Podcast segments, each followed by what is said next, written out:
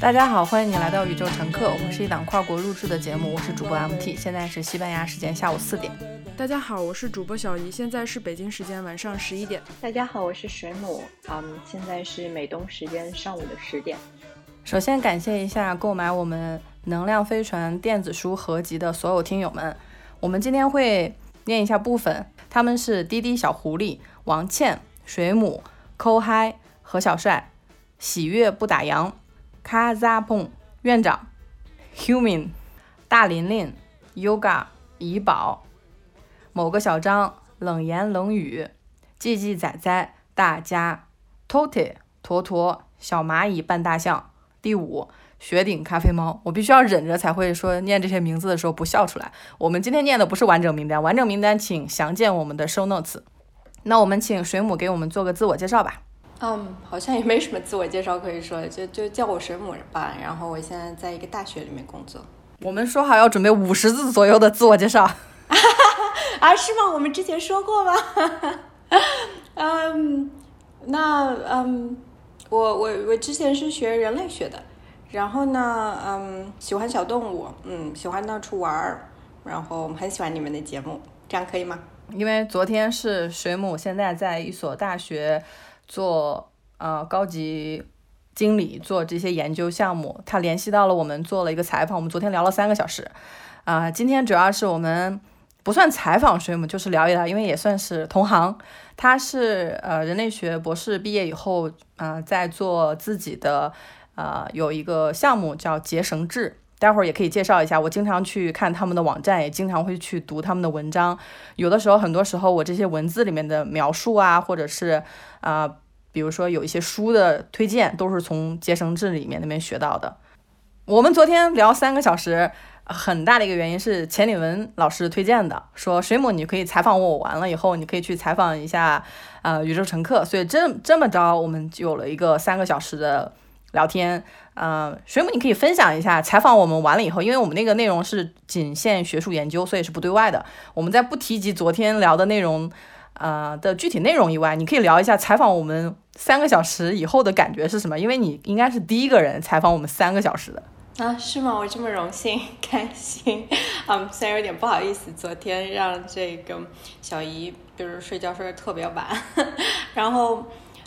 我自己的感受啊，可以给你们分享一个小故事，就是跟你们采访完之后，我特别兴奋，然后我就把你们的节目分享给了我老公，然后还分享给了我其他的朋友，然后分享给我老公之后，我就给他打了很多预防针，我说，嗯，这一期节目我特别喜欢，但是呢，嗯，你需要有一点心理准备，他可能会让啊男生听了之后中间会有不适。呃，你听完了之后跟我分享一下你是什么感受，然后我就给他布置了硬性作业，让他一定要听。但是如果有不舒服的感受，一定要强忍着听完。然后他听完了，我昨天就给他打电话，然后说你觉得怎么样？然后他就在那边跟我夸了半天，你们就说你们讲的太有道理了。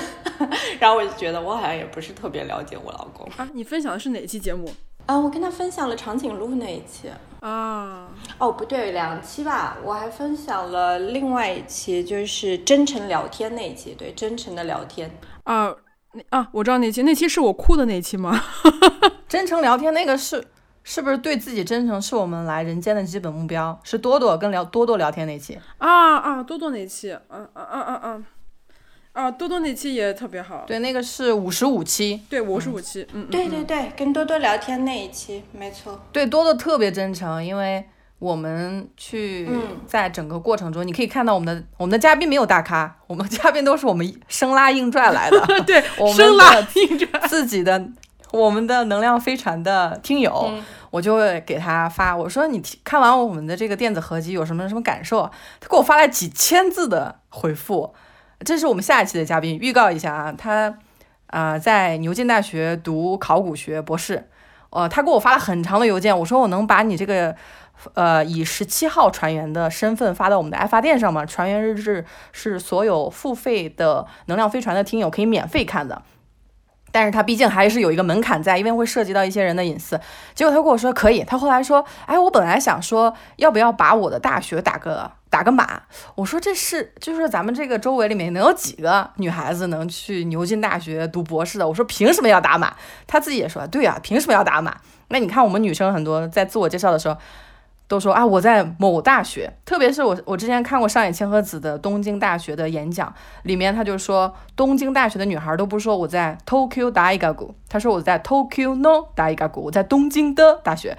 那我看水母也很谦虚，他其实现在在工作的大学也是全球数一数二，但他就会说我是在美国的一所大学，他就不会说名字。你会发现很多男男嘉宾的时候，他就会首先说啊，他就感觉像那种龙母一样。我在某某大学，就是一个人有十几个 title 那种。我跟 MT 就是还蛮就是蛮喜欢一期节目，是是李叔那边日坛日坛那边的有一期节目，就张湛张湛现在也是在牛津做研究，他之前是哈佛哈佛在哈佛读了十年，他就是他在日坛有三期节目，然后人家的标题就叫我在哈佛 读博士，就是你看看人家男性总是就觉得这个东西就是很。就是一个很正常的表达，但是女性在表达就感觉说啊，我上了牛津，我上了哈佛，或者我在。其他这种常春藤高名校的时候，我就不好意思说，觉得是一个很羞耻的事情，还是怎么着？就是女性总是在掩盖，但是男性可不是，男性就可以直接把这个当成一个标题，这个差距一下子就是非常非常之大。但是这个事情就好像被我们就这样一笑带过了，就我们很少去表达真正我们是来自哪里，就读于哪里。其实大大方方介绍出来就好了，其实也没有什么会造成什么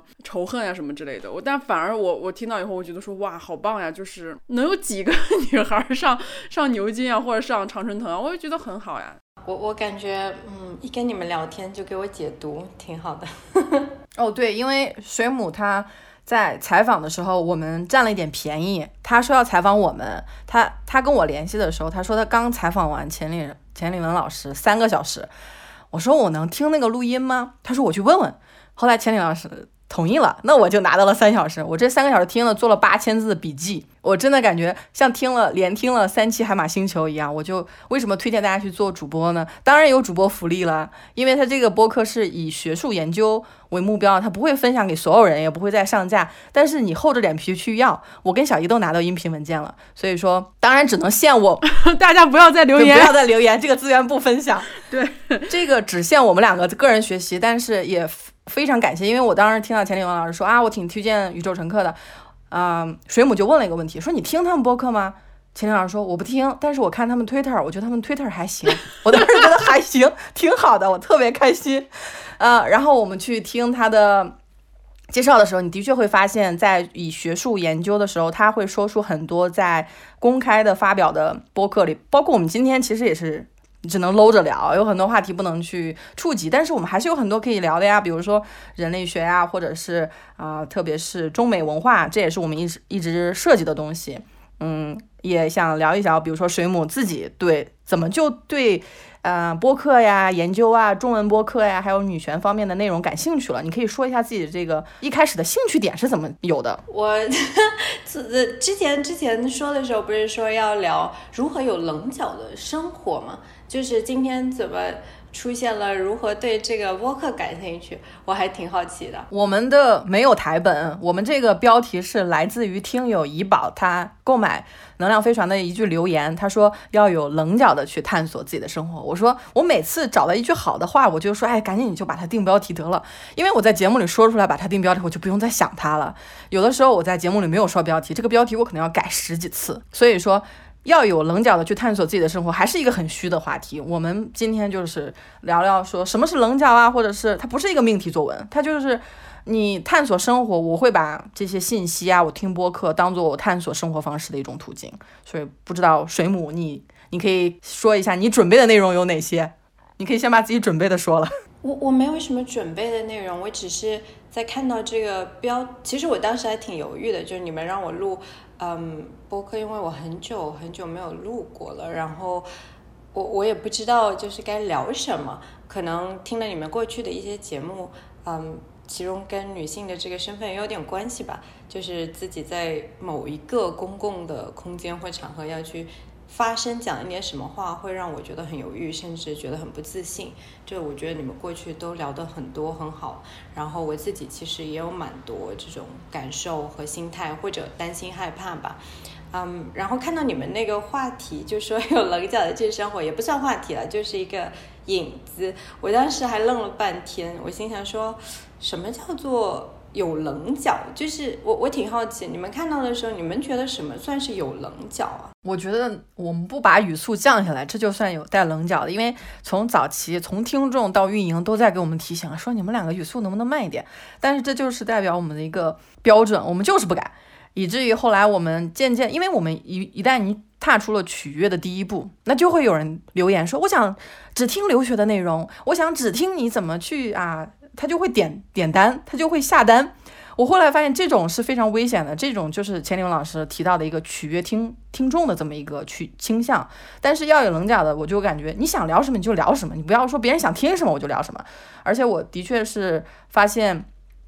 你可能要承担着，你有棱角的话，你就必须要承担着周围的眼光。你觉得特立独行，或者是啊，这个人神经有问题，或者这个人不好惹。那我后来看到一句话，说什么叫权威？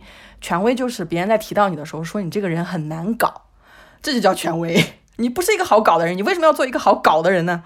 还有还有这种说法，那我觉得这个定义很好哎。我我其实以前一直都很担心自己是一个很难搞的人，说实话。我觉得，嗯，就好像说一个人难搞，尤其是说一个女生难搞，是就是不仅是一个贬义词，还还否定了我整个人的个性，就有一种那种感觉。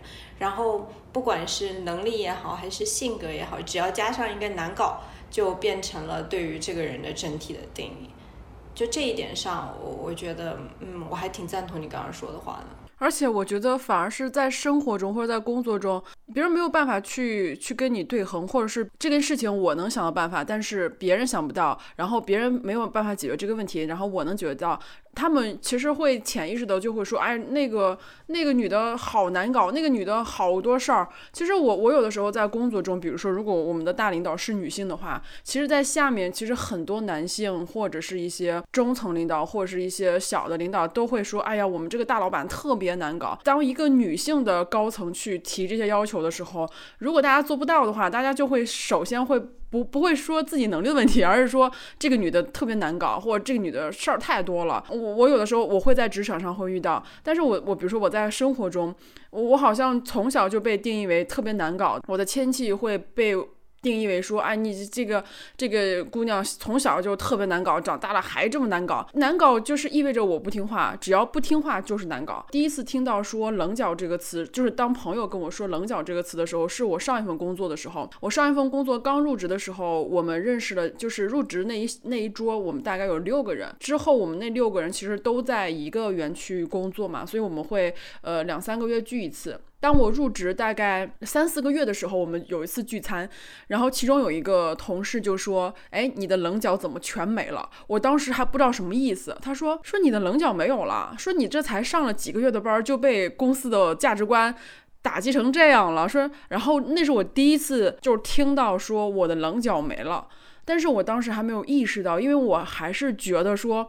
我还是那个我，那些不是很经常跟我见面，偶尔跟我见一次面的时候，他就能感觉到我在那个环境中。从刚入职到入职三四个月之后的我，其实是被这个环境已经潜移默化的给改变了。我自己不知道，但是旁观者看得非常非常的清楚。那也是为什么上段工作工作了很短我就离职了，就是因为有棱角的生活的话，或者有棱角工作的话，我的上司就特别不开心，因为我不听话，我是组里最不听话的那一个。所以我会觉得说，在我现在这个环境里面，如果说我想有棱角的活着，要么我是一个非常非常高层的人。要么就是我不在这个团队里面，我不在这种集体的里面。要不然，你如果在一个团队里面，你非常有棱角的话，其实说白了，我们的环境不包容这样的人。就是我们现在，不管是你是什么样的互联网公司，大的小的，它是很难很难去容纳一个有棱角的人。所以说我目前觉得，就是现在一种现状，你如果有棱角，真的就是。枪打出头鸟，尤其是在这种团队里面，就包括我现在有的时候，我也不敢特别的去做自己在公司里面。唉，昨天在我们昨天聊那三小时提到，就是你在这个环境里面，你没办法，你还是得哎。夹着尾巴做人，你只能在自己的其他事业里面，比如说自己的设计里面，或者自己的播客里面去做一个真正的自己，在自己的文字里面，在自己的声音里面去做一个自己。那在你真实的要去面对国内这个环境的时候，就你必须要去遵守他那一套规则，这也是一个很让人崩溃，但是还是得面对。所以找到一个平衡点吧，反正至少还有一另外一一件事情让我可以做自己，可以有棱角。所以就挺很矛盾，很矛盾，对，因为我现在还没有长时间的生活在国外，我之前。比如说出去玩，可能就十天半个月，所以我不知道长期生活在国外到底是一种什么样的体验。非常非常不设限的情况下，到底是一种什么感受，我不知道。所以我非常非常追求这种感受，哪怕有人告诉我说这个感受并不如你想象那样，但是我觉得说我想去尝试。包括今年过年春节回家，其实我已经两年没回家了。回家之后，其实我们有在谈论过，就跟我的父母谈论过美国那边的。我一直以为他们会说美国怎样怎样怎样，当。但是当我去去跟他们去说美国，呃，我了解美国的是一个什么样子的时候，其实他们正面反馈，他们说。美国当然比中国好了呀！说每年有那么多人移民，那些人是傻子吗？然后这是这是我爸嘴里说出来的。我爸说人家人那么少，然后他肯定是很好的。说就意思就是说中，我不知道这个能不能播，反就先说吧。他说中国那么多人都去移民美国了，这还用说吗？这个不就是事实吗？所以这一点我会发现说，其实有的时候去跟父母沟通的时候。他们可能没有我想象的那么那么守旧，虽然说他们有在很多地方非常非常让我苦恼，但是我会觉得试着试着去跟他们沟通一下，其实有的时候我会发现他们可能也在去吸取一些知识，或者是去拓宽一些自己的眼界。所以说我我反而是这种反馈，我觉得说正是因为我没有感受过，所以我特别特别想去做一个自己。就是我之前在写《能量飞船》的时候，我说希望二零二二年。每个人都活得特别自由，那这个自由其实是包含很多很多的，因为你在这个环境下你是没有任何自由的，所以我会觉得说，不管是呃哪方面的自由吧，所以我会觉得还挺挺感慨的，怎么如何有棱角的生活，哎呀，好难呀！我觉得你刚刚说到了。你刚刚可能说到了一个关键的点吧，至少至少在我对于有棱角的这个第一反应的时候，一个关键点就是自由，怎么自由的去选择自己想要的生活。嗯，其实我我自己 很久的都都不觉得我是一个。有棱角的人，当然除了一个一个因素，我会觉得我是有棱角的人哈，嗯，就是我脸方，然后 从小到大，就是我妈也好，然后身边的人也好，都会说你作为一个南方的女生，为什么你的脸如此方？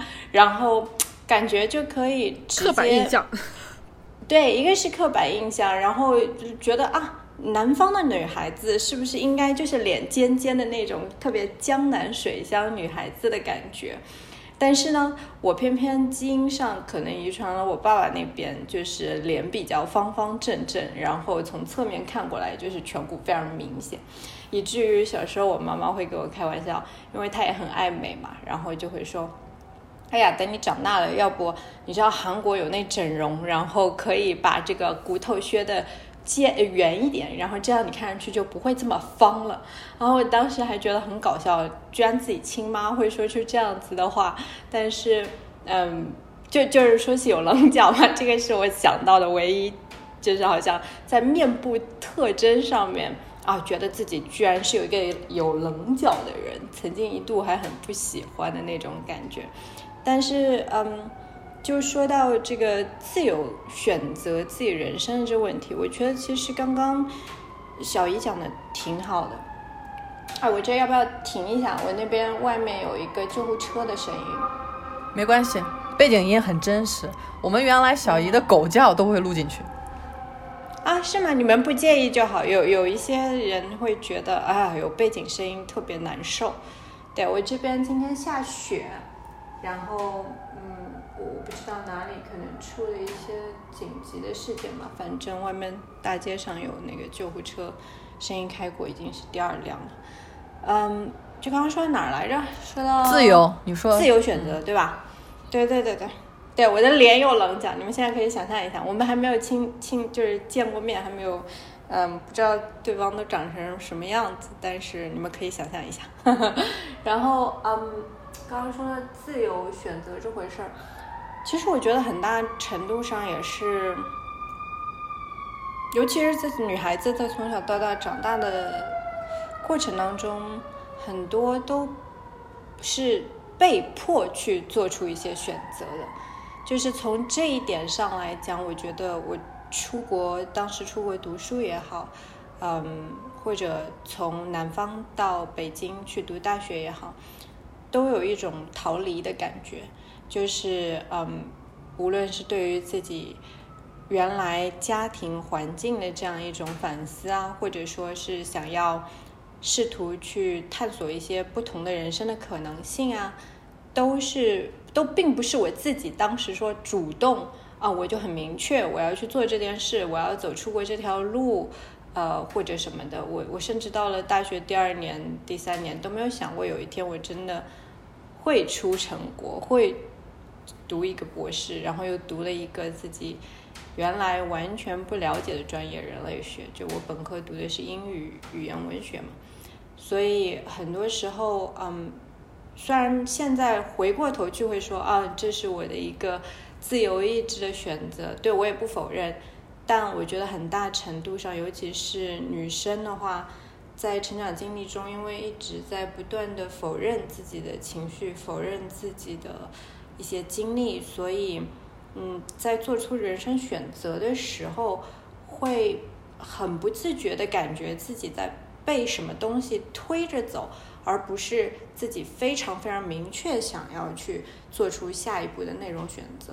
当然，随着年纪变大，或者说自己慢慢开始做其他事情，有了一点点的信心啊，有了一点点资源之后，会觉得 OK。那我现在是真正的、慢慢的开始自由的去做自己的人生决定。但是在人生很长一段时间里面，我觉得这种棱角，就像刚刚小姨说的，都是被包裹起来的，就是因为害怕自己。被别人听到之后会被人笑，觉得这个不切实际，或者别人无法理解自己，觉得这件事情是不可能做到的，就是等等的因素吧。嗯，刚才水母有聊到说，阿姨给你说你的脸啊，韩国有那种磨骨的削脸的，我念一下啊，你在 Google 上面直接搜家庭虐待，亦称家庭暴力和亲密伴侣伴侣。暴力可以定义为任何关系中用于获得或维持对亲密伴侣强行压制和控制的一种行为模式。虐待是以身体、性、情感、经济和心理方式等影响他人的行为或威胁采取此类的行为，其中包括恐吓、操纵、制作、制造痛苦、羞辱、责骂、伤害他人以及致人受伤的行为。因为当时。我为什么说这句话让你去磨骨？它不是一种开玩笑。我们在日常生活中，你会发现你这么多年记得还很清楚。因为我小的时候有一个非常亲密的人，管我的脸叫电视机，说方，但其实我的脸不是很方。呃，我从小就会有人说啊，说你应该留个刘海儿，修饰一下你的脸型，或者你的头发要怎么去剪。我们的社会上，如果有男生是一个方脸，我们会说叫国字脸。你听说过吗？就是这种脸是非常受欢迎的演员的脸型，但是我们在日常生活中，我刚才就想，我说阿姨真是对不住了。假如今天你听到这期节目的话，我就要给你安上这个家庭虐待的帽子，因为你的确是对你的女儿进行了这样的说法，会让她十几年都记得很清楚。这不是说一句开玩笑啊，我的女儿，我爱她，我才让她去韩国去整容。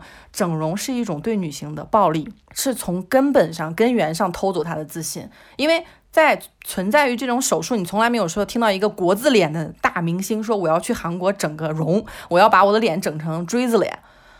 很多我们去喜欢的这种文化，还有在日常生活中我们很伤痛的一面，我们都用嘻嘻哈哈把它包裹过就过去了。很多家人都说我真的爱你啊，但是我觉得你的脚四零脚真大，找不到对象，这也叫家庭虐待。有很多女生她听了我们的播客。他就给他朋友发的，然后很多女孩说啊，我不听宇宙乘客啊这种播客总是很说教哈，他荼毒我。过了几天说啊，我跟我妈吵架了，我就我觉得啊，宇宙乘客他们说的是对的。我说等等，我说说宇宙乘客说的是这个对的，是前两天说我们荼毒他的那个女孩吗？我们的那个最近有一个主播叫 Jane 和风和，他们两个做了一档播客叫夜游。漫游夜车，我会把它的链接放到我们 show notes 里面。他们就是说，在给朋友分享的时候，朋友很拒绝这个东西。朋友说不对，那就是跟家人跟我开的一个玩笑，你不要上升到家庭虐待，好不好？但是我们从小真的就是生活在这种虐待的环境里，以至于我们对于爱的感知，呃，刚才水母在节目开始之前就说了一个很下意识的东西啊，说啊，我的手机不会有人给我打电话的啊，一般要是有人打电话，也就是我的伴侣，那我总是给他摁掉。我当时心想，我说哇，我说这个好熟悉啊，好熟悉的东亚配方，好熟悉的我跟你关系好，所以我就可以伤害你吗？所以说这种我们很难去体验的一种方式，是在我在这边的话，就是有人说欧拉瓜帕，他是真心的，他不是说哎我叫你美女就好像是调戏你，你看美女这个词儿在中文已经变成调戏了，嘿小姐美女。你会觉得很生气，但是在这边为什么我说在西班牙语里面有人叫你 sweetheart，我就很震惊。我说这算不算性骚扰？后来发现这就是一个文化冲突。我们生活中我的从小的培养模式是，我跟你关系好，我才这么呃跟你说话没有边界感，或者是啊你怎么不去整整容啊，或者是哎你怎么又胖了？像这些全都是缺乏边界感的对话。我相信水母，你可以回忆一下你的那些美国同事，有一个人说过你脸方吗？嗯，好像确实是没有。不过今天这个录完了之后，你们做出来，我肯定会给我老公听，相信他一定会很开心。你们总算站在正义的一边，替他说了一句话。你又在提你老公？我是反对婚姻制度的。我反映婚姻，我反对婚姻制度。婚姻制度是现代奴隶制。对对对，可以接着说。我会认为，呃，有一个词儿叫强制性异性恋。我们从小就。看迪士尼这种动漫长大的，他就教女孩怎么打扮、怎么唱歌、怎么跟小动物玩儿。结完婚以后，你看白雪公主不就是个免费家奴吗？反思一下，我们从小接受的这些文化，都是在跟女人说你要找一个男人。为什么很多人对于女生去读博士、读硕士、出国留学这件事抱有这么大的恶意？他会觉得，很多人在我们评论区里面有，我们有一个听友说啊，我以后还想读博士。有一个男孩留言，然后呢，你读完博士，然后呢？他后面没说那句话，你还不是要回来嫁给我，伺候我，给我生孩子吗？我当时很生气，很生气。就是我们从来不会问一个男人，你读完博士，然后呢？然后呢？就是这种渐渐的这种反馈，这种对于女性的恶意，这种双规，我双标。一个男人他去创业，他就是优秀，但是小姨在创业的过程中，就会有男人跟他说，创业多辛苦啊，别创业了。我们有一个听友是女性设计师，女性的摄摄影师，她说她。去自己做工作室的时候，有很多男性说：“哎呀，你过来给我当助助助手吧，给我当助拍吧。”我发我发现，在学术界也是这样的。你会发现，大量的女性在做一些行政性的、运营型的，但是男性就可以在自己的领域做大拿。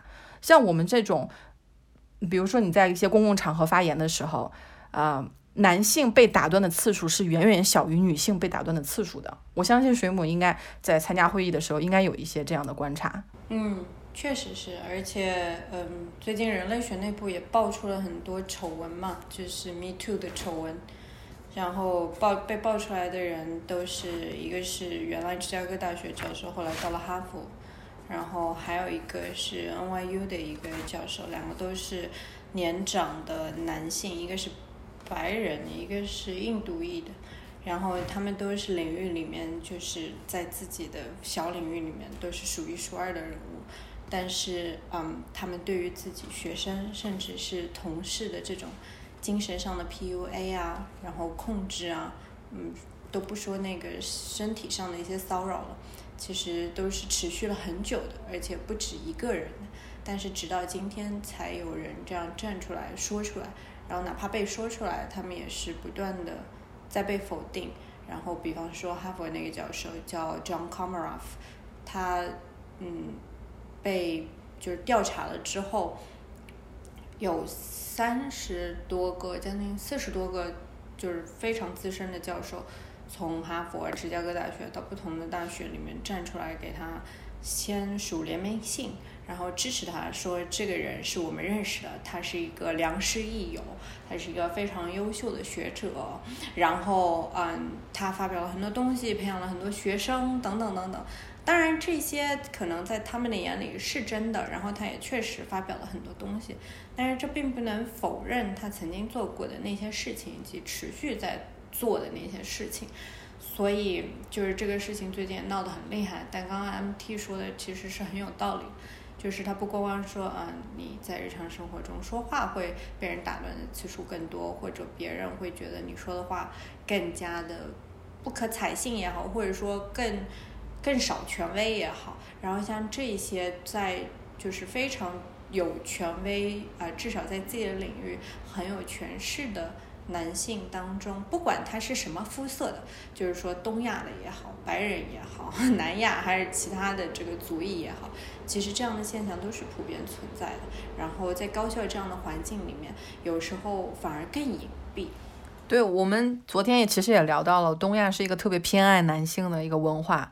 男生啊，男影星睡了很多女明星啊，这他只不过犯了一个人类都会犯的错误，男人都会犯的错误。呃女女性十八岁说了一两句话啊，你怎么可以这样这样说话，就要把他送上道德的断头台。所以，我们为什么说一直提醒大家要去关注这些定义？什么叫家庭暴力？什么叫亲密关系暴力？我们在日常生活中可能说，在不自觉的就已经，我们是一个施害者，也是一个受害者，在一个。变态的社会里是没有幸存者的，你不可能说啊，我就独善独善其身就可以了。我们每个人的行为模式都是从父母那儿继承的。我有一个想讨论的点，就是昨天我聊到，我说我想假想一下一个性别平等的社会应该是什么样，我就说了一句女男平等。我在说出这个四个字儿的时候，我就说啊，很多男人是不是会觉得不舒服？那你想，我们把男女平等说在讲平等的时候，还要把男人放在前面。甚至是我们在讨论一些女权问题的时候，很多男性就说啊，那我的位置在哪里呢？那我以后要怎么去相处呢？就是还有人说我是男生啊，我听了不舒服。就是这种以自我中心的这种话语，让我们经常会认为，如果我们去提及啊，我跟我母父吃了个饭，很多人就会说你到底在说什么呀？但是我说跟我父母吃了个饭，哎，大家都都明白什么意思。我们的语言的。惯性的缺失已经到了这种程度，就是在我们的想象里，我们都不知道一个性别平等的社会应该是什么样子的。嗯，我觉得甭说性别平等了，你就现在就是最基本的平等都实现不了，我都不知道，就是就是比如说，就具体到。所有的这种很细小，就是我什么时候出门，或者我什么时候回家，我那些亲戚不再去问我你挣多少钱，或者是你有没有男朋友，为什么还没找，你什么时候要找，就是什么时候连他们什么时候先把这种边界感给划清，我都看不到头，更甭说什么性别平等。你在就是我我没有办法想象说真正就像我们昨天说，他可能有一天会实现，但是这一天我不知道什么时候，那可能在历史的进程中。一百年、两百年之后实现了，但是我等不到那天，我也活不到那一天。在目前这种生存环境里面，我我会觉得说非常非常压抑。我记得前几天还好像哦，在推特上我写了一个东西，然后那个人说啊。没有这么没有这么严重吧？国内还可以啊。我想起来，我是说那个《老友记》最近不是在国内各大平台上了吗？这个三十年以前的剧，然后结果就是把同性恋那一部分给删掉了，而且翻译的很很很那个什么。然后呢，我就说这个太不害臊了，是删三十年前的剧情，而且还是很正常。同性恋是一个很正常一个。一个一个事情，我说我说真的是简中券的信息很难去看，然后有个人给我留言说没有这么严重吧，说我们现在还是可以看到很多国外的片子呀，我当时连回都没回，我就想我能说什么呢？就每个人眼睛里看东西是不一样的，所以我就觉得说我好想逃离这个地方呀，天哪，我我我其实蛮理解你的你的心情的，真的，因为嗯。我我觉得这这种压抑的环境，或者说这种厌女的环境，其实不要说是从我们一开始生下来就是这样，在我们出生以前就一直都是这样子。就是呃，我我觉得像比方说，我就拿我自己举例子好了，嗯，非常有意思。我我爸爸妈妈离婚很久了，然后他大概是在我八九岁的时候就离婚嘛，嗯，他我。爸爸那边呢是一个什么样的家庭？就是，呃，算是一个岛上面，然后原来是渔民，但是后来改革开放嘛，然后人都出来做生意啊什么的。他他是家里的长子，他有三个弟弟，然后我奶奶生了四个儿子。然后就是在做生意的过程当中，尤其是那一辈的人，就是各种各样的这个，嗯，喝酒啊，然后比方说在外面嫖啊，然后家里家里兄弟赌啊，就等等，就各种各样什么事儿都有吧。然后婚姻很多也都因此破裂或者不是很幸福。然后我就哪怕是这样，但是呢，在他们眼里最重要的也都是儿子。想想看，四个儿子，然后四个儿子，不论是原原配还是后面再结婚生的孩子，都是儿子。然后就我妈妈，然后生了一个女儿。但哪怕如此，在我爷爷或者说在那他们那边家人的心里，都会觉得女孩子有什么用啊？女孩子到底都是会嫁出去的嘛？所以就是这样子的这种心理暗示或者社会结构，从一开始我觉得。应该就让我也是觉得这个环境有问题。当然，你小时候不知道这有什么问题，只是觉得有一种很基本的这种不公平的感觉，就是 sense of injustice，然后就会觉得很愤怒。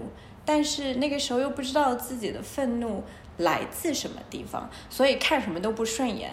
然后别人一说就会开始炸，就是那个也是我从小生活的一个状态。我觉得可能是因为这种对于嗯性别平等不公平的一种非常出于人性的反应吧，啊，导致我我很想去探索一些不同的生活方式啊，生活可能性啊。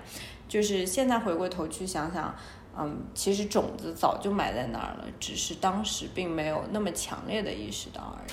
对，我觉得这个这个这个方面应该是人的天性，就是，呃，就是你没有办法说，就是这个东西就是天然带下来，但是你在你的生活环境里面，他塑造了你现在的这个样子，他把你很多东西都给抹杀掉了。我我之前也在节目提过很多次，是 MT 说的，说因为我们永远都不知道我们失去了什么，因为我们都没有见过那些东西。所以说，当我去，其实，其实你知道，就是有的时候我看那些，呃，生活在呃，就是国外的人啊，我现在不是说 崇尚国外哈，就是我看到很多，比如说，呃，生活在欧洲或生活在美国，甚至生活在其他地方，澳洲或者是其他的一些地方的那些人的一些生活片段的时候，其实我会觉得说，我好像跟他们生活在完全不一样的社会里面。虽然说，呃，上海、北京这种大城市我也待过，我也知道说现在中国的经济如何如何发展。很很多人也觉得说国外的生活完全没有国内的生活，呃，方便。然后国内什么都有，国外想吃的，嗯，上海全都有，反正就是没有没有差。但是你再去看那个人的状态的时候，那个人每天，呃，工作之后他在做些什么，包括他日常那些活动是在做些什么，你就会发现是有很大很大偏差的。有的人可能周六周日就出去玩了，然后或者是我们还在拼命加班的时候，人家已经下班了。你会看到，就是你会觉得说大家都是 都是人，但是你看到别人的那种生活状态的时候。你不是一个单纯享乐或者单纯去看一个视频休闲的，我会从打心里想，为什么在那个地方那些人可以那样的生活，而我生活在这里，出生在这里，我就得这样生活，我没有选的权利，这些这些东西都是被定好的了，被这个社会被这个被所有的价值观所设定好的，我没有办法，因为。没有其他的方式让我生活，没有一个公司让我说可以每天下午六点下班，然后周六周日你别找我。你就是你，如果不及时回微信或者不及时回工作邮件，你这个东西在领导眼里是非常非常不合格的。你这些东西都会影响到你年底绩效的，它是没有任何边界感的。当我去看到另一种生活的时候，其实会让我更加更加的，嗯，有很多思考，是因为为什么我不能那样生活？为什么作为一个人，我不可以享受那样的权利？就就会又回到刚刚我们说那个棱角问题。你一旦有生活中有很多这种思考之后，你再回到你现实生活中，其实你是很分裂的，你是很割裂的，你没有办法在这个在这种环境里面去做自己，但是你又自己有自己很大的想法，在这个过程中你是极其痛苦的。那如果说你这个痛苦的过程，或者是你这些表示表达，如果没有一些发泄的方式，它很它很有可能就内化了，内化掉，慢慢慢慢去吞噬你自己，你可能心理上就有些就有一些。心理的一些问题，可能又会有人说，我我看这东西我没这感想，我就是，但是对于我来说，感受刺激是非常非常之大的。就包括之前我们说旅行那个东西，说旅行说到护照的时候，每次出国我要花那么多钱，花好几百或上千，然后我要去提供各种证明，我的公司、我的工资证明、我的存入证明、我的各种证明，然后去证明你我可以去办这个事情。比如说早些年办美签的时候还挺挺容易的，现在办美签要存款大概要十万以上。那有几个人可以十万以上呢？如果是是一个普通的人想要出国或者去美国看看的话，那有几个人有这些存款呢？就现在就是为什么我生活在这里，我要享受这样的待遇，我要去比别人花更多的时间、更多的钱，而且我还不能自由出入，包括我刚刚。嗯，刚刚说到时候，其实我在想，我活了三十三年，没有一个中国男生说我好看，说我好看过，夸过我。所有的男性给我的回复就都是说你你太强势了，我 hold 不住你，你能不能再瘦一点？你能不能性格再好一点？嗯，再怎样怎样？如果你瘦了，我就会追你；如果你性格再好一点，我们能够在一起更久；如果你再瘦一点，我们站在一起特别匹配。我得到全都是这样的反馈。那当我再去跟外国男生交流的时候，没有一个人说我。我记得特别清楚，有一次我跟一个男生要见面，我会，你知道我的，我都到了一个什么样的地步？我会提前跟人说，我比一般的女生胖，我说我比一般的中国女生要胖。他当时没有回复，但是他见到我的第一，他见到我之后，他就告诉我说，你以后不允许跟任何人或是任何男生。说你胖，或者是你怎样怎样，他的意思说你不需要跟任何人去说明你是一个什么样的人，你是他他说如果他因为这个东西不喜欢你，就让他滚好了。我我我会发现说哦，原来还可以这样子。包括我们去聊的时候，他说他去过很多国家去体验生活，然后他接下来还要去其他的国家。他说我就是探索世界呀。我说我说好羡慕你啊。我说我的护照只能去。那那么几个国家，他说，然后他就很骄傲的说了一句，说因为我是英国人，所以说我知道他在那种他会带着一种白人或者是民族的自豪感，但是我当时听到以后，我心里是很难过的，我是觉得说同样是人，别人可以拿着一本护照行走天下探索世界，而我呢，我不能。你会你在去对比的时候，你是有很大很大落差的。我现在还留着我去办。英国签证时候那一摞一摞资料，真的是一摞资料。他让我把户口本的每一页都要翻译出来，然后把我的五险一金都要翻译出来，我的收入证明、我的公司开的证明、我的户口本的复印件，然后我的一堆东西，然后一摞，然后办完之后，他把那一摞资料又回回寄给我，到现在就留着。就是它是一个很讽刺的存在。而且当时我在排队的时候，我还我还怕来不及，我还花了几百三百多块钱去办了个 VIP。然后就可以快速的去办，就是而且那个签证本身就要一千多块钱，这些东西太难了。那有的人他可能觉得说，说你太敏感了，说你看还是很多人可以出国的呀，就很多人我们现在出入也很自由啊。大家会慢慢内化到说这些东西都是这些流程都是应该的，但他们从来不知道别人一出生拿到那本护照，他是可以不需要办任何东西，他就可以随时随时随时出走的。所以这一点其实对我。触动非常非常之大，这也就是为什么说我我会很愤怒，我会说很想去尝试别的生活体验或别的生活环境，是因为我真的非常非常想感受一下，在那样的一个环境里，我能够想表达我说法，没有人再去评判我的容貌、我的身材的时候，我我是一种什么样的状态？我能够我能够以怎样一种状态去生活？我不知道，我没有办法想象，就是我怎么想，我因为我没有那样一个环境哎，所以说还是挺挺挺难受的。刚刚听了你说的那个男生，嗯，如果是十多年前的话，有人这样跟我说，像他这样一个人，我我真的会觉得很感激。但是，就换到今天的，就是你刚刚的描述，其实那个男生会让我有点非有点不舒服。就是你刚刚说，他说自己是英国人，我很开心啊，我是英国人，我可以拿着护照全世界去玩，然后就是这个话会让我觉得非常。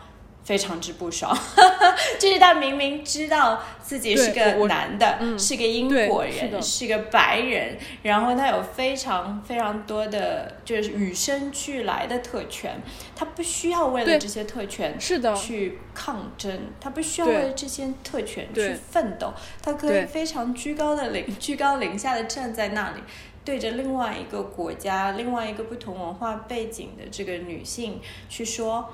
啊，你应该怎么做，你不应该怎么做，你需要怎么做？你看我就可以这样，但是我知道，因为我生来就是英国人，就是其实刚刚那个话，呃，我我是觉得这个人他一方面让你看到了有一种不同的看待自己、看待世界的可能性，可是另外一方面。我我自己的感觉是，他并没有真正的和你产生共情，因为不可能的。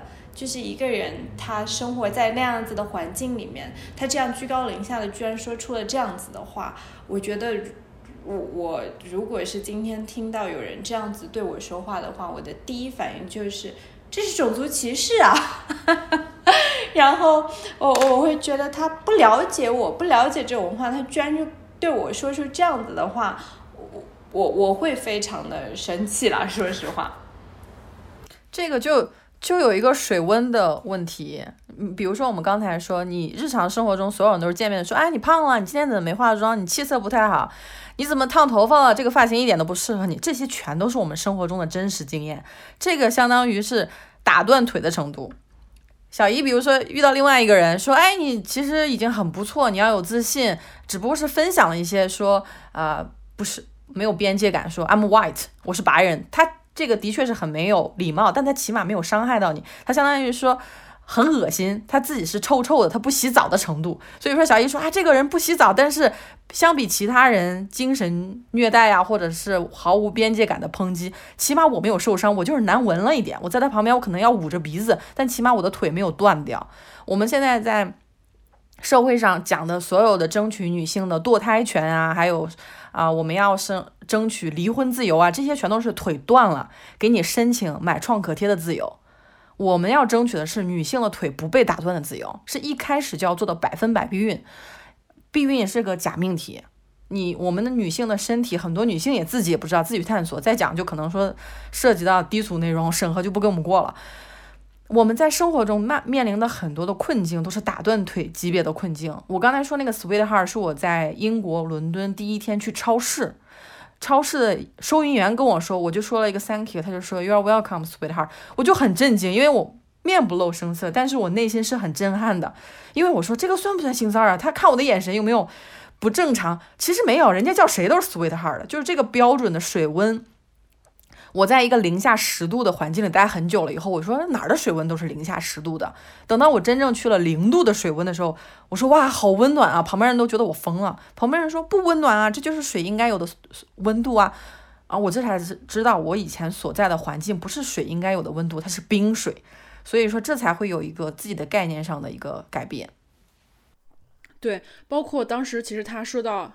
对我，包括我们俩俩当时聊聊，他说他是一个英国人的时候，其实是在聊天的结尾了。就是我本来前期还聊到觉得还还这个人还不错，但是当他说出那个那句话的时候，我就觉得啊，整个人大跌眼镜，就是。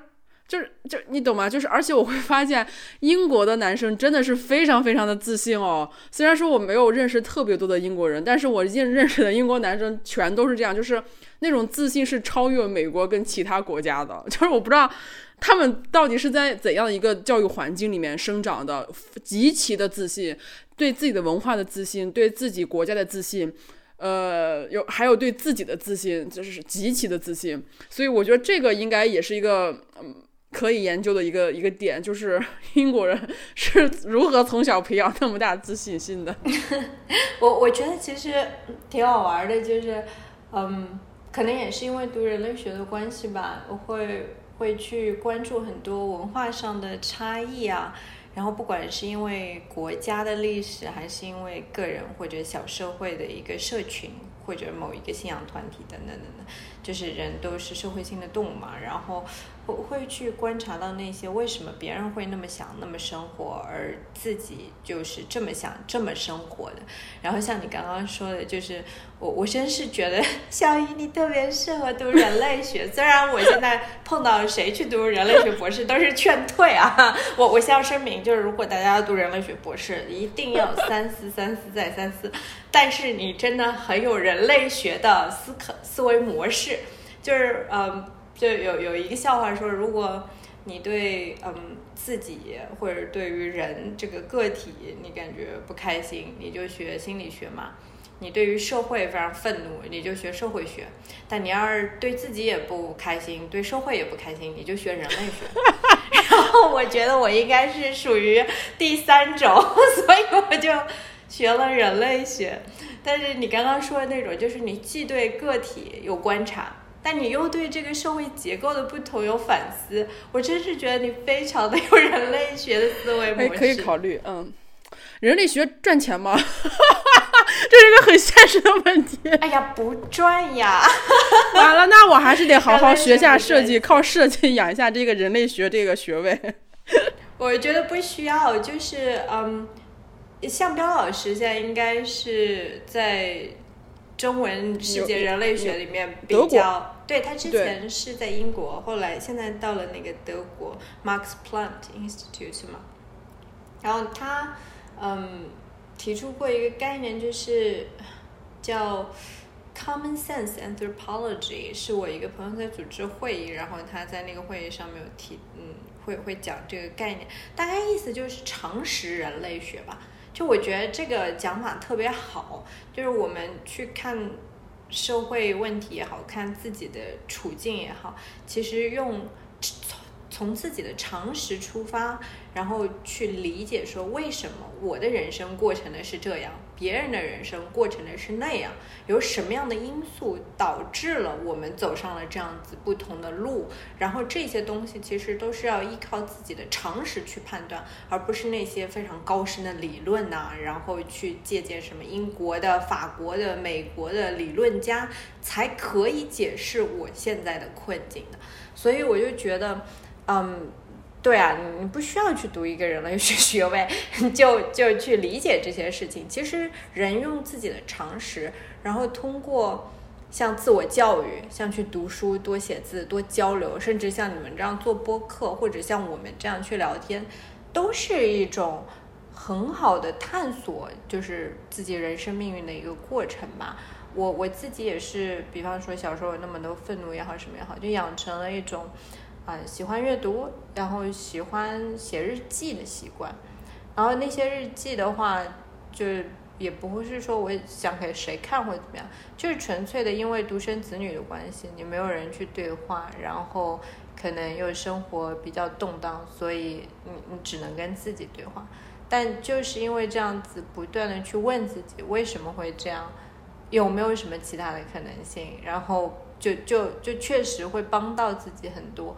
但也不能说哦，我就一定是比别人要好，或者比别人要差。那我觉得这些都是没有什么必要的。反正我觉得就是特别有意思，就是我经历的所有一切都变成了我的素材。就是我，就我有有一段时间，因为我在上海的时候生活的时候，因为上海外国人特别多，我就认识了很多很多外国人，我就觉得特别好玩，你知道吗？就是真的是。来自于不同地方的人，他的想法跟他的表达，就是他的表达方式，他对这件事情的看法非常非常的不一样。就可能你在街上看到那些外国人，会觉得哦，这是外国人，嗯，他可能来自美国或欧洲。但是当你接触过、接触到足够多的人的时候，我真的是可以看到，我一看到这个人，我就知道他是犹太人还是。还 还是那个呃那个穆斯林，还他是来自欧洲还是来自美国？我就是能很清楚的能够分辨出他们来自于哪里。就他这是一个很好的观察，就对我来说我会觉得特别有意思，但是对别人来说可能会很无聊。我小的时候很多次在厕所我都坐着出不来，我妈就特别崩溃。我妈说你在里面干嘛？就是因为我每次在上厕所的时候，我都会坐那坐在那里想一个问题，想到想到我头疼，就是我为什么是个人？我为什么会坐在这里？就是我想这个问题，会想到我非常非常的崩溃，就在那个厕所的马桶上面，我就没有办法，没有办法就是坐起来，因为这个问题想到我非常非常头疼。就是我为我此刻为什么会在这个地方？就是为什么会有人这个东西呢？啊，就是我我我到现在还会有的时候会偶尔去想一下这个事情，就是我想不明白，就特别。就觉得哎，想得我脑袋疼，就嗯，我会净想一些在别人看来乱七八糟的东西，就不着调的东西，这都是别人对我评价。天天想一些不着四六的啊，想太多了。呃，你要么就是呃，你跟别人不一样，嗯，就天天就是，反正大家都对都是这样对我的评价，对啊，要不就说你管理成本太高了，你不好不不好管。什么叫管理成本太高？管理成本太高就是你不听话。所以我要格外的去管理你。那也说明你适合当老板，你适合创业。对对对，我我觉得其实自主的去创业很不错。对，所有拿工资的其实会有一点危险，因为你会以雇员的身份去思考问题，你会说我怎么把这个 KPI 达到？但是我其实挺建议所有人在职场里面尝试一下，去以自己最大最大的老板的角度去思考问题。你想，你想一下他想要什么？你你想在他前面，或者是你去看一下他的采访也好。不能说啊，我就做一个小小的这个职位，那我就把这个呃方案写好就可以了。以后有什么结果我不管。其实我们在做项目的时候，经常有一句话叫“屁股决定脑袋”嘛。你如果说没有这个思维的习惯，你会说我只看到一个项目，但是我看不到后面为什么要做这个项目，甚至这款产品的目标是什么，那很容易就是做的没有什么效果。但是如果说，比如说像。小姨，如果说别人说你管理成本高，其实恰恰是因为你会问很多为什么。你问为什么的时候，你是想更了解这个项目，以至于你能提出更多的意见。但是现在我会发现有一些管理的层次，他会特别讨厌下面的人为什么，他就想要一个执行的人，他不想要一个人去创造、去构思这个项目。那我。我其实还有一个，就是说有很多朋友他在读书的过程中很痛苦的原因是经济不独立。他一方面要从自己的家长那里面拿钱，另一方面家长又不断的去催婚，他就没有办法去说出说这是我的问题，这是我的个人边界，这是我的边界，给你画到这儿。他稍微如果不随他父母的意，他的经济条件就断掉了。所以这也是我们为什么很多海外学生啊在留学的过程中会有心理压力，是因为。你要考虑好，我是很建议自己在经济独立之后再去寻求高等的教育，而不是说啊，我家里有钱啊，那供着我读书。那其实读着读着，他就说我读这个到底有什么意义呢？我从来没有在一线工作过，我也不知道该解决什么样的问题。我甚至有一些朋友在博士毕业以后，依然在职场上受到霸凌。他在学术界，老板跟他说什么东西，他就说，他也从来不不争取要加薪。呃，他就是说啊，我总是别人告诉我什么，我就该做什么。他是一个，呃，上野千鹤子在《从零开始的女性主义》里面提到这句话，他说这是优等生的最大的问题，就是他们一生都是作为一个取悦师长、取悦家长的存在。他们太明白我怎么样去给到你想要的，我只要完成这个考试，我只要得了高分，我只要拿到这个学历，我就会得到夸奖。那他人生中到底你想要什么？他们从来都不敢问自己这个问题，从来都说我等考上大学再这么再这么去想吧。有一些朋友在给我们写信的时候说啊，我看到你们推荐的书单我都记下了，等我大学毕业以后再去看，等我硕士毕业以后再去看。我说那你的人生都过去了，特别是我们这个。明天是宇宙乘客的两周年纪念嘛？我们也是在疫情期间诞生的一档节目。那其中就是有一个反思，我们的人生不会永远存在下去的。我们在疫情期间打电话的时候，每次都很担心对方你有没有感染啊，注意洗手，戴手口罩。这样的生活已经持续两年了啊，现在也看不到一个特别明朗的尽头，但是还是。有一种提醒在，就是你不会永远活在这个地球上，你不会永远活在这个宇宙上，宇宙里，那你来干嘛？还是要问一下自己的问题。如果说去忽略自己的感想，甚至忽略自己受到的伤害，你不开心，你就要表达出来，不要就说啊没关系，就我自己难受。你的情绪是最大的，你行走于天地之间，是不应该受委屈的。这句话我觉得说的特别好，而且嗯，确实，不管是学术界还是什么。或者是那些想要去国外继续深造的，呃，我我自己现在回过头去想想，非常重要的一点就是不要把读研究生或者读博士看作是学习，当然它是学习，但是要把它看作是一份工作。并且很多人他是会需要做助教，或者去帮老师教书、改作业，然后自己去设计课程等等，然后他们会有一定的，但是也是非常微薄的收入嘛。所以在这个情况下的话，一定要据理力争的去。争取自己应当获得的权益，有时候甚至可以在提出要求的时候多要一些。我觉得这些都是非常正当的。就好像在职场里面，如果有人要加薪，那呃当然看情况了。但是有时候女生她是会倾向于不去要求那么多东西，仿佛只要拿到了一点点，自己就会很开心了。但是我我现在是越来越觉得，如果自己那是自自己真正觉得自己值得得到的东西，或者甚至是在一两年之后自己应该就可以得到的东西，现在不妨就开始去要求它，然后并且呃做一些像你刚刚 MT 说的。从换一个角度，从领导的角度，甚至从外部第三者的角度去思考，在这个局势之下，自己如何更好的去嗯谈判，去 negotiate 这个过程。然后，我觉得这也是一个非常重要的一个成长过程，尤其是对女性来说，这一点上面我们从小接受到的教育实在是太少了。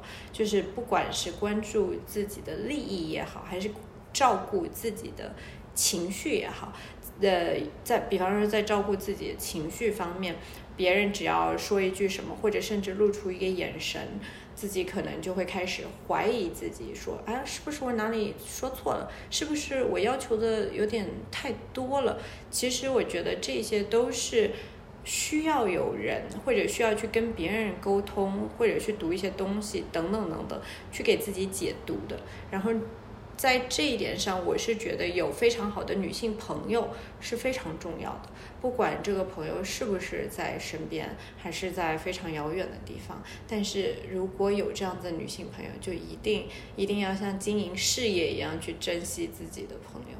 嗯，说到这儿，其实刚刚说到，刚刚那个神母说到那个谈判，其实我觉得谈判这是一个非常非常重要的技能，因为从小的时候我们都会被教育说多一事不如少一事，然后遇到什么事儿如果没有自己没有特别委屈也就算了，就是我们总是睁一只眼闭一只眼，就非常非常儒家思想的。